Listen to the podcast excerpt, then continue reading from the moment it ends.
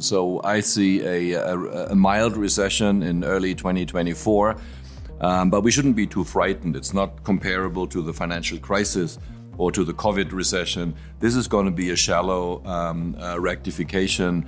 And I think there are a number of reasons for that. I mean, if you look at, I mean, the, the third quarter numbers have been extraordinarily strong in the United States, and that was driven mostly by uh, two factors. Norte Económico, sexta temporada, el podcast de Grupo Financiero Banorte, donde encuentras el rumbo de la economía. Amigas y amigos de Norte Económico, bienvenidos al podcast de Banorte para alcanzar el horizonte de la economía. Como cada semana, los saluda Alejandro Padilla, economista en jefe y director general adjunto de análisis. Y también como cada semana, me da muchísimo gusto poder saludar a Lucero Álvarez. ¿Cómo estás, Lucero? Alejandro, ¿cómo estás? Hola a todos. Empezamos marcando el norte. Estamos en la recta final del 2023 y bueno, pues ya empiezan las perspectivas económicas para el siguiente año, para el 2024. Hay factores que implicarían en el crecimiento económico como el conflicto en Israel, una guerra en Ucrania que tampoco termina, procesos electorales en algunos países, una inflación que aunque está cediendo todavía se encuentra por encima de los objetivos de los bancos centrales. Hoy hablaremos de las perspectivas económicas y geopolíticas para el 2024. Por cierto que Moritz Kremer, economista en jefe y titular de investigación en el, en el banco LBBW, se encuentra de visita en México y pues nos acompaña en este episodio. Alex, vamos a coordenada actual.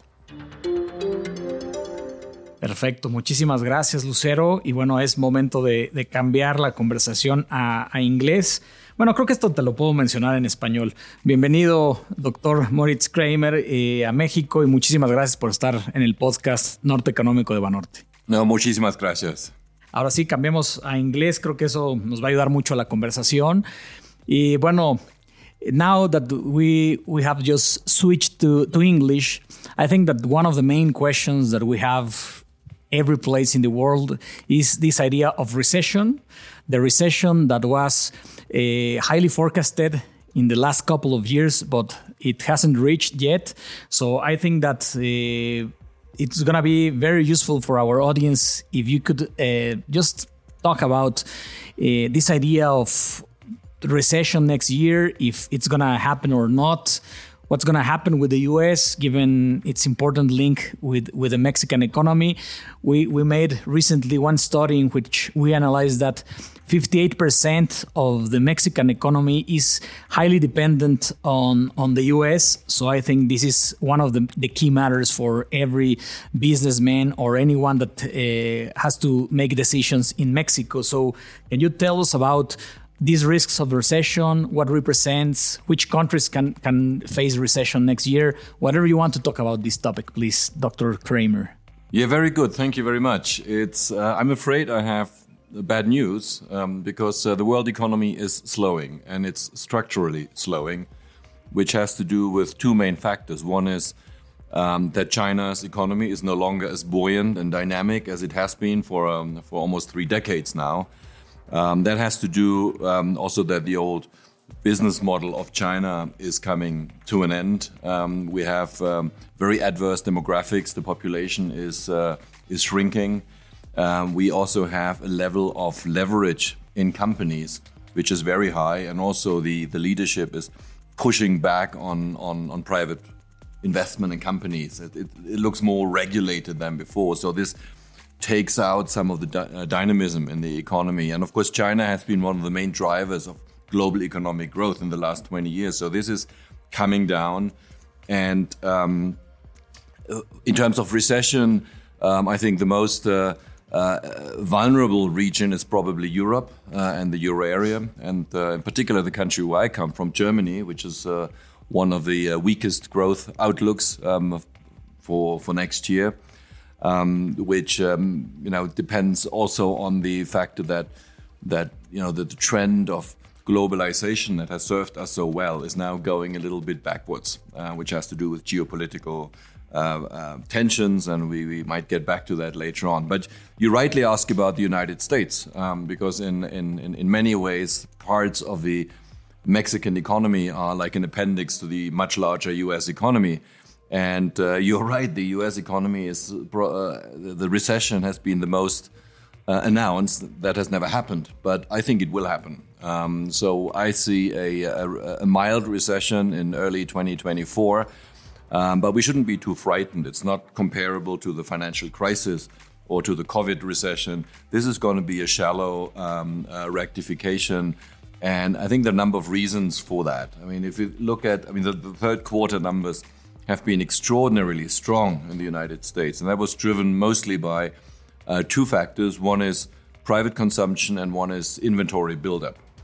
So inventory buildup first um, is now has now completed. If we look at historical standards of inventory over sales, we're now back to where companies want to be. So there's no push coming from that side in terms of demand. And for um, private consumption, um, our indication is that more and more households have now exhausted the excess savings that have built up during the COVID um, as a paychecks that, um, that, that they got. Um, also, 40 million Americans are now paying student loans debt service again. So that was that was a moratoria. So there was more money available for consumption. That's gone now, and of course the the interest rate hikes that we have seen are still feeding through to the real economy. So we haven't seen the full effect of that yet. So that will continue until early 2024. And and another factor that in recent years has been pushing uh, demand and growth is public sector spending. And uh, now with the political conflict between Republicans and Democrats and this, uh, um, you know, periodical battles about the debt ceiling or government shutdowns has led to a situation where the Biden administration has to run a very tight budget, um, except for the military, which is accepted um, from, from, from those restrictions. But discretionary spending um, is pretty much frozen. So that there will be no demand coming from that side. So there's really not much, not much uh, impetus uh, from the demand side, and of course external demand is also coming down because of the, the slowdown in the world economy. So overall, um, to me, that adds up to a mild recession early next year. Following the path of the world economy, Moritz, thanks for joining us. Um, the United States grew 4.9% annually in the third quarter of this year. The country has domestic uh, consumption and a strong labor market, but a slowdown may possibly be seen in the last quarter. Um, what do you think the United States can avoid a recession next year? And what do you think about uh, the elections the next year? Well, on, I think on the recession call that I that I make, the the, the risk to that is probably consumption. Um, it's it's easy to make the mistake to underestimate the American consumer. Um, there's always sort of some demand coming from somewhere, and they, you know, the the credit cards are being maxed out and whatnot. Um, so uh, it could be that that we are just avoiding that by by a, by a sliver. Um, the election itself will probably have little impact on the economy um, next year because the election's at the end of the year. Of course, there's great uncertainty about the path um, beyond um, uh, the federal election, and the presidential election because we have two candidates and two parties with very different approaches to almost everything, including um, economic policy. We um, are observing that, especially on the Republican side, we see uh, growing protectionist instincts, uh, meaning that, uh, um, you know, we, we know that from the first Trump presidency as well, that, that uh, you know, the, the Republicans are increasingly allergic against trade deficits with other countries. And the US has trade deficits with most countries in the world. Um, and it will remain that way um, because that's just a, uh, a, consequence of having the global reserve currency. You need to run a deficit in order for foreigners to actually be able to buy your securities. But that's a relatively complex economic analysis, which escapes um, many of, of the advisors in that group. So I'm concerned about a uh, Republican presidency and a Trump presidency in particular leading to uh, a further reduction in, in, in, in global integration um, through protectionism, through higher tariffs, through maybe non non tariff uh, obstacles to trade, and um, and that of course would would give a further dampening effect on on on the world economy because international trade is a win-win situation. Um, it's not like this zero-sum mentality that um, that some in the Republican side have that you know one side wins and the other side loses. Um, actually, everyone's better off um, as a nation. Now, within the nations, there are distribution issues which have led to the rise of um, of Donald Trump and, and his movement and the MAGA movement. Um, but overall, the U.S. is better off, and if we have more restrictions on trade, um, it will be inflationary for the US, which means that the Fed will have to keep interest rates higher, but it will also reduce the welfare of, of the country overall. So that's, I think, the biggest, um, um, the biggest uncertainty about where will we go? Will we have, um, so can we stop the trend of global disintegration and fragmentation? Uh, or will it accelerate? And, and that's that's a big decision. I think has um, rarely been an American election where so much was at stake. As you mentioned, I think that these geopolitical factors will be a, a key issue to incorporate, and, and I think they portray uh, as important headwinds for, for the global economy going forward. But let me just talk about one other topic that has been a main driver for, for investors, for global markets. We have been experiencing a lot of volatility in recent months, and this has to do with, with central banks. Mm-hmm. And this idea that maybe we are in a new paradigm in which interest rates are higher for longer. And um, in this regard, I think that we have to to start uh, having a, a, deep understanding of the policy mistakes that some central banks did. I don't know if you concur with me, but the, the Federal Reserve and especially uh, Chairman Powell, he was too lenient on inflation we, we can recall this idea of, of transitory inflation, and it wasn't transitory at all. Then the Fed started hiking rates at a very rapid pace, but it was too late vis a vis other central banks.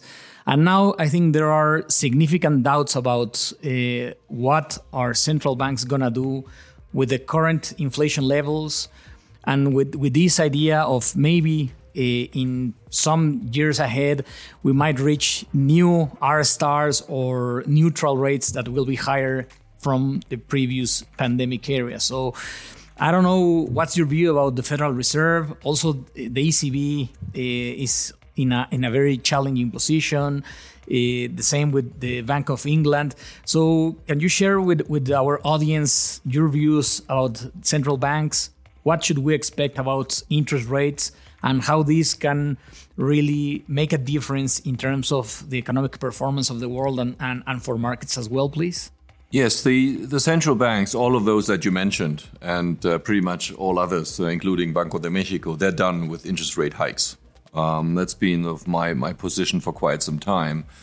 Um, and the encouraging inflation numbers that we've seen over past weeks, both in the Eurozone but as well in the United States, has led some, and in Mexico for that matter, has led some investors to believe that, oh, maybe we, we, we see uh, rate cuts earlier than we thought previously, and the markets have been rallying as a consequence.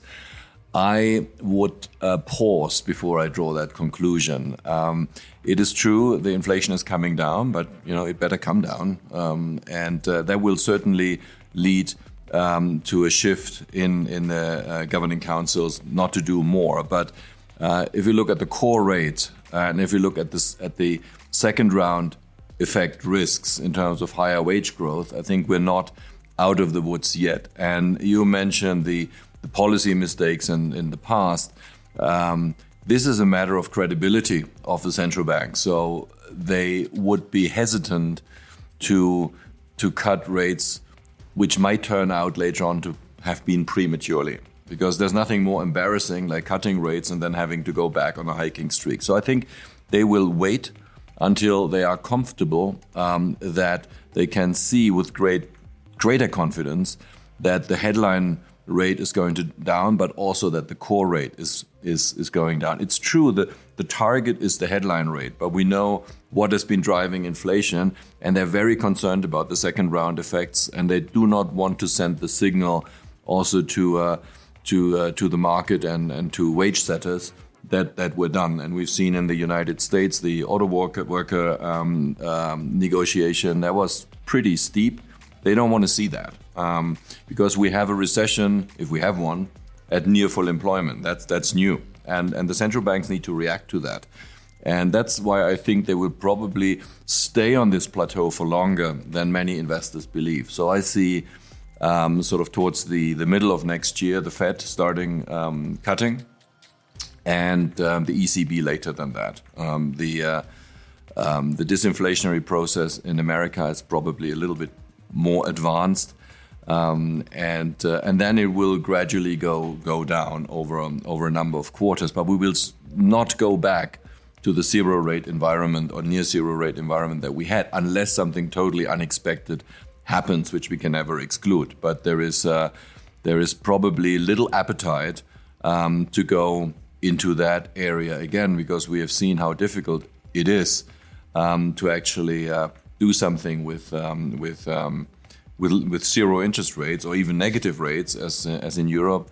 Uh, it hasn't really helped to deflate uh, or, or, to, to, to, to combat deflation. Um, and uh, so I would expect they were going to end up somewhere around 2% when all is said and done as a policy rate. Governments are facing a difficult situation due to rising food and energy prices. According to the International Monetary Fund, uh, fiscal policy can help people overcome the cost of living crisis. What is your perception about the fiscal situation in the world? Uh, do you think we have resilient economies? What risk uh, do you see? No, the risks are, are, are certainly elevated. Um, I should say before I, I, uh, I, became chief economist here at the bank, I was uh, for almost 20 years uh, running the sovereign ratings uh, team at S&P. So I have a little bit of experience with that. And it is, if I think back of what we would have thought around 2010, 2012, what the debt ratio would be around this time we are in now, we wouldn't have been anywhere near that. So I remember the downgrade of the US in 2011, where I was part of so I, I remember the, what, what the, the assumption was about the federal debt um, by the year 2020. And the government complained that we're wrong, and we were wrong because our estimates were actually much too low. It's much, much higher now than, than what even we had anticipated back then. And now the interest rates are rising. Um, and that makes debt service so much harder. It's, it's very easy to calculate on the back of the envelope. So if you have 100% of GDP debt, which is sort of the average um, of the um, industrialized world, and the whole yield curve moves up by by 200 basis points. That means you have 2% of GDP more in terms of debt service that you need to find somewhere. Um, not overnight, this takes time, but uh, through a number of years. And uh, this comes on top of um, other fiscal stresses like aging societies, which means you have fewer taxpayers, but you have more pensioners, you have more elderly people that need more care services, need more more uh, health services, etc. And we all know in the U.S., for example, that uh, that Medicare is the um, um, is, is, is, the real um, problem. Uh, we this is like a third rail of American politics. No one wants to touch it. Everyone sees it, and if we continue on this trajectory. Um, the debt level will not be sustainable. Uh, we still have some time to adjust, but we need to use that time and we need to use it smartly. So I think prioritization of spending is important, but I also believe that in many countries we probably have to accept that um, the, taxes will have to rise um, in order to to uh, um, to make uh, make the numbers add up. Because it's not only the deficit that is a problem; it's also that the denominator growth is slowing down. Uh, we have uh, you mentioned the IMF just now, which has uh, just published its, uh, its, its forecast um, last month, and uh, the next five years, world economic growth is the lowest they've ever calculated since they started in 1990. So you have lower growth, you have more spending, and you start with a high debt. So it's not very difficult to see uh, how this challenge will mount, and most governments or most societies are not really yet ready to confront this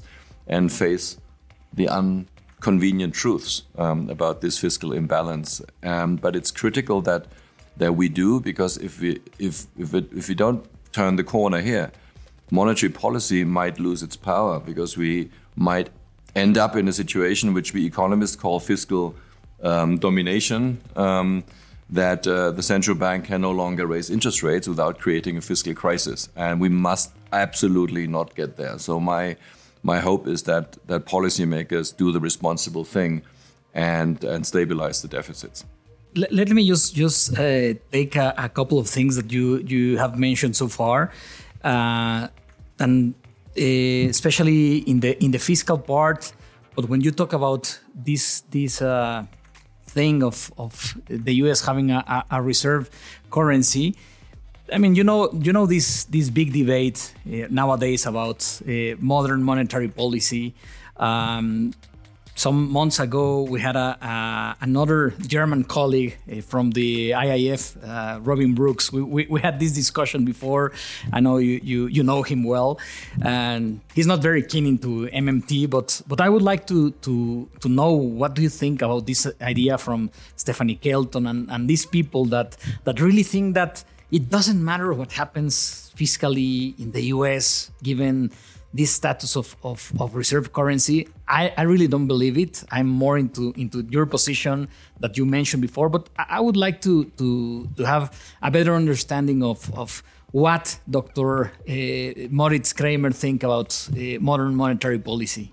Yeah, or, wouldn't or, it wouldn't it MMT, be whatever, wouldn't yeah. it be beautiful if MMT were yeah, true, yeah. right? Because then we would live in some sort of paradise. We can just basically do what we want, and there's no day of reckoning coming. And um, I think where Stephanie Kelton and others are right, um, uh, including my, my former um, uh, former colleague at S&P, um, who was a chief economist, is that you have much more flexibility uh, if you're the reserve currency. So it's like a it's a bit like a rubber band. So you can pull and pull and pull, but even the strongest rubber band will snap sometimes, and there's no warning when it snaps. It's not that suddenly you hear a, a sound and, and you, you push back. It just happens. And we've seen this with uh, sovereign debt crisis again and again and again. There's no warning. It just falls on you, and by the time it happens, it's too late to react. So I, um, uh, so Robin uh, is, is a good friend of mine, and we see many things similarly, and this one is one of those. Uh, I, I, agree. Um, it's uh, it's it, it's in the long term, it just cannot add up. Um, what is true, there's always also a um, uh, where you have a, a debtor, there's also a creditor, and if it would be the same people in the same nation that, that own the debt, you, you could say you could just net this out and, and the society is debt free. Um, but we know for sure that uh, individuals um, are not happy to um, give up their, their, their, money and give it to the government without complaining or without being forced to through taxation, for example, right? So, so I think um, it is true that, that we have probably more uh, debt bearing capacity in many countries than than including myself probably would have thought possible 20 25 years ago.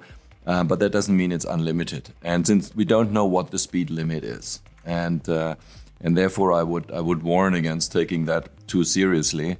Um, and uh, the the the debt service needs to be needs to be paid out of current revenue.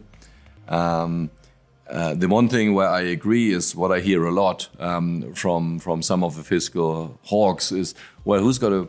Someone's got to pay all of this back, no, in the future. No, no, you're not. I mean, it's it's you just have to roll it over, and uh, and and for sovereign debt crises, and I can speak here from from multiple experiences.